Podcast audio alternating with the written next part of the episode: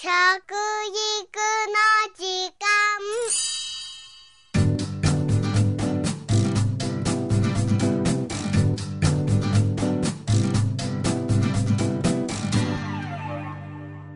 服部幸男です。食育の時間ポッドキャスト。今回から3回にわたりまして食育につながるアメリカフランスイタリアなどの実例をご紹介していきたいと思いますね。まずアメリカです。アメリカは日本よりも随分前の1970年代から肥満や生活習慣病に悩んでいるわけでそのことで食教育が盛んなんですね、えー、1977年にアメリカ人のための食生活指針が作成されました。これダイエタリーゴールって言うんですけどね。考えてみてください。今何年ですか？2011年ですよ。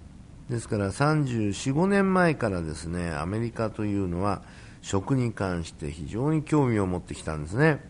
このアメリカ人のための食生活指針は5年ごとに見直されるものでございまして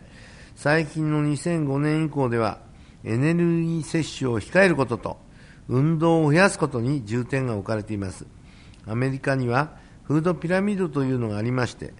これは日本でいうとね食事バランスガイドっていうねこれはちょうどピラミッドの逆さにしたもんですね。コマのマークをしてますけど、アメリカの場合はこれはピラミッドで、えー、どんなタンパク質だとか脂肪分だとかね、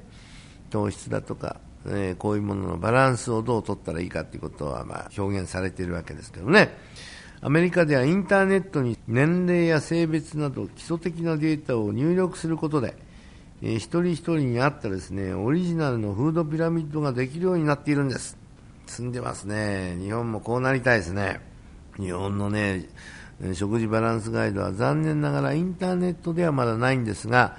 一部ですね、これは都道府県のね、うんによっては、そういう指導ができるような体制を今整えております。そしてそのフードピラミッドを浸透させようと始まったのが、テイカーピークという運動です。英語ではテイカーピークというと、覗いてみようとか見てみようという意味があるんですけども、えー、運動はスーパーマーケットなどの食品流通業が2007年に始めたんですね。栄養や健康についてアドバイスを行うコーナーをスーパーの中に設けまして、フードピラミッドのポスターを貼ります。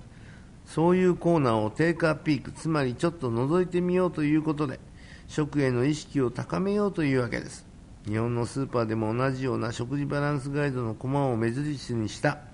食の相談コーナーができるといいんですけどね。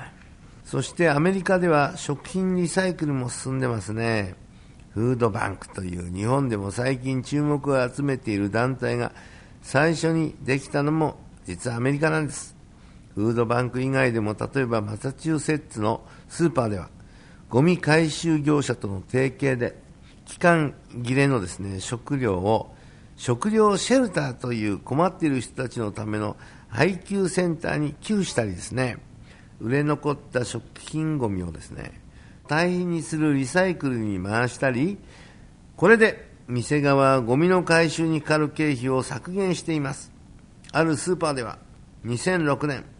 食品ごみの3分の2がリサイクルされたそうなんです。大したもんですね。ね、食品ごみの3分の2をリサイクルですよ。ほとんどまた使っちゃったっていうね。すごいですね。そしてアメリカでは、キャリフォルニア州では、2008年からトランス脂肪酸をレストランのメニューから排除する法律が施行されました。トランス脂肪酸というのは、実は、えー、植物油にですね、うん、水素を吹きかけるとですね、ポマード状なんですね。ちょうど普通のダラダラしたオイルがマーガリンっていう風になるのは実はマーガリンがトランス脂肪酸が入ってるからなんですね。あとは、ショートニングっていうねありますね。あれもそうなんですね。でこれねキャリフォルニア州ではトランス脂肪酸を排除する法律ができたんですがニューヨークではもうね2年前から排除してるんですね。他の州はどうかっていうとね表示義務ができたんです。ですからどんな食品にもですねトランス脂肪酸がどのくらいの割合で入っているかというのが実は知らされているんです、まあ、僕はこれね7、8年前からね厚生労働省にねこのことを、まあ、厚生省って言われた頃から、うん、彼らに伝えてるんですけどねいまだにまだこれがねまあ日本は3分の1しか使われてないから大丈夫ですよとこう言うんです。ですけどね子供さんが食べるねお菓子類ってほとんどマーガリンですよあれ。ですから子供さん方のね血管がボロボロになっちゃう。実はトランス脂肪酸っていうのは何が問題かっていうとね、えー、血管の、ね、中いわゆる内側をボロボロにするんですよね。だからこれを長く食べて続けていると20年、30年の間にね本当に心筋梗塞とかねそういうものにみんなつながってくるというんで今、問題になっているわけです。そしてアメリカではすでに外食産業大手のファーストフードではこれが実施されています。またディズニーやユニバーサル・スタジオといったテーマパークでもこの法律はしっかり守られていますね。ハナハイムの、えー、ディズニー施設内ではこのところポテトチップなどのスナック類は隅の方にありまして代わりにリンゴやバナナなどのフルーツ、ナッツ類やドライフルーツ、そしてカット野菜まで売られているんですね。いやー、日本のテーマパークはまだまだそこまでは行ってませんね。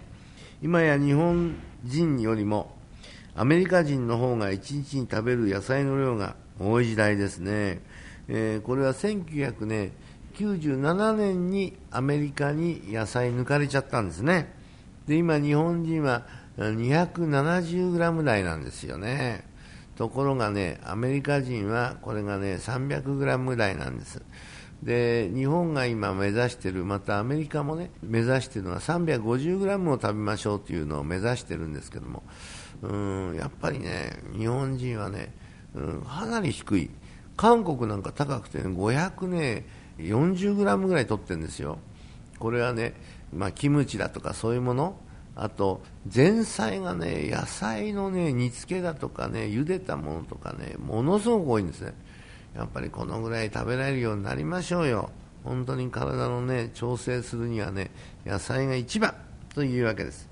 やるときは徹底してやるというアメリカの姿勢。日本が見習うべきところではないでしょうかね。食育の時間服部幸男でした。